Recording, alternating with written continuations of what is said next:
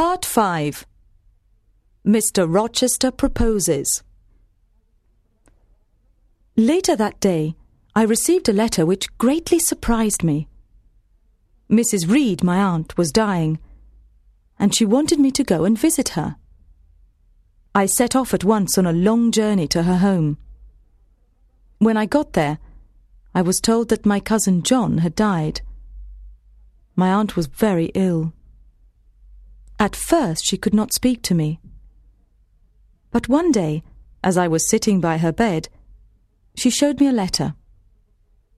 It was from my father's brother, who lived in Madeira. This is what it said Dear Mrs. Reed, I am looking for my brother's daughter, Jane Eyre. I am now a rich man, and I have no children of my own. I want Jane Eyre to live with me.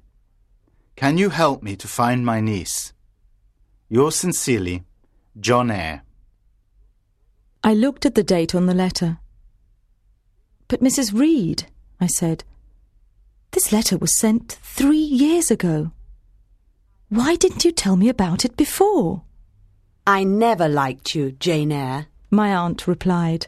I wrote a letter to your uncle and I told him that you were dead. I told him you died at Lowood School. Now go away and leave me. A few days afterwards, Mrs. Reed died.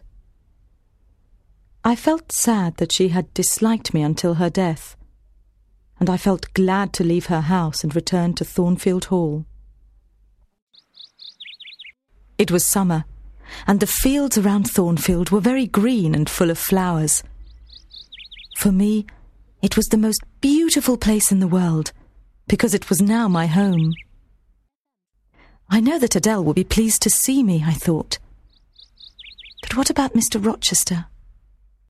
I want to see him so much. But how does he feel about me?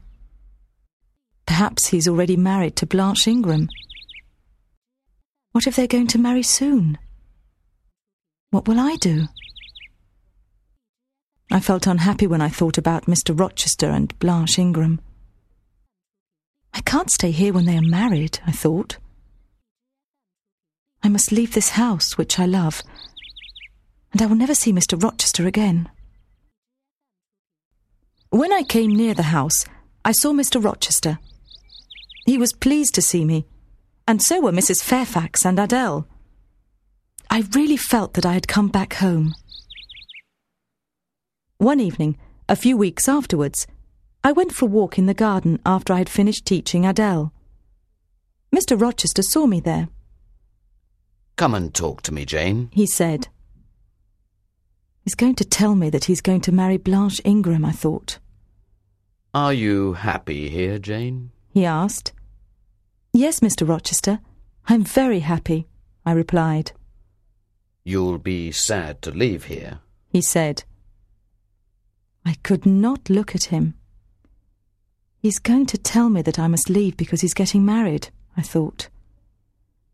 Yes, I will be very sad to leave, I said.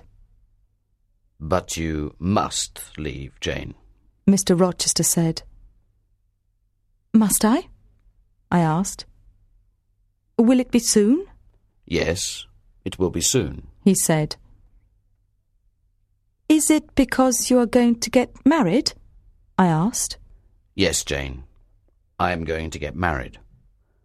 Adele must go to school and you must find a new job. I will help you. It will be far from here, though, my little friend. Then I shall never see you again, I cried. You'll soon forget me when you are far away, he answered.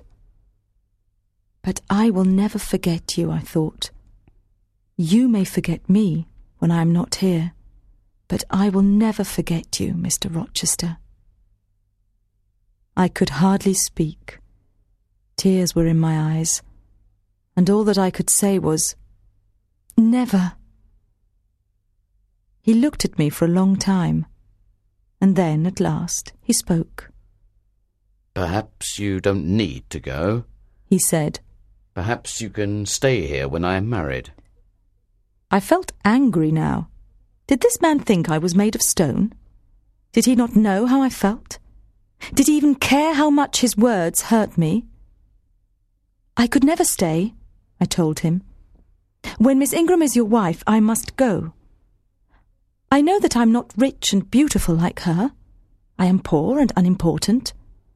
But I still feel sadness. If you marry Miss Ingram, I must leave here. I was surprised when Mr. Rochester smiled. But I don't want you to go, Jane, he said. I am not going to marry Miss Ingram. Please stay here with me, because it's you I want to marry. I heard what he said, but I could not believe it. You're laughing at me, I said.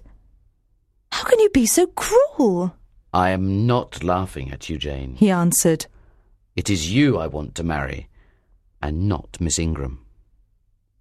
Jane, will you marry me? He looked at me so tenderly that I had to believe him. Mr. Rochester really did want to marry me. He wanted me, Jane Eyre, to be his wife.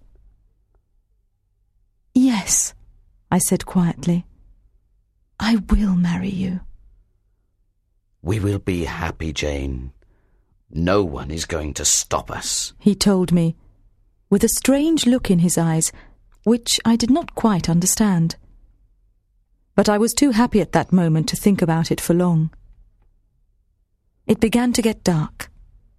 The weather changed, and a strong wind started to blow. Rain started to fall as we walked back to the house together.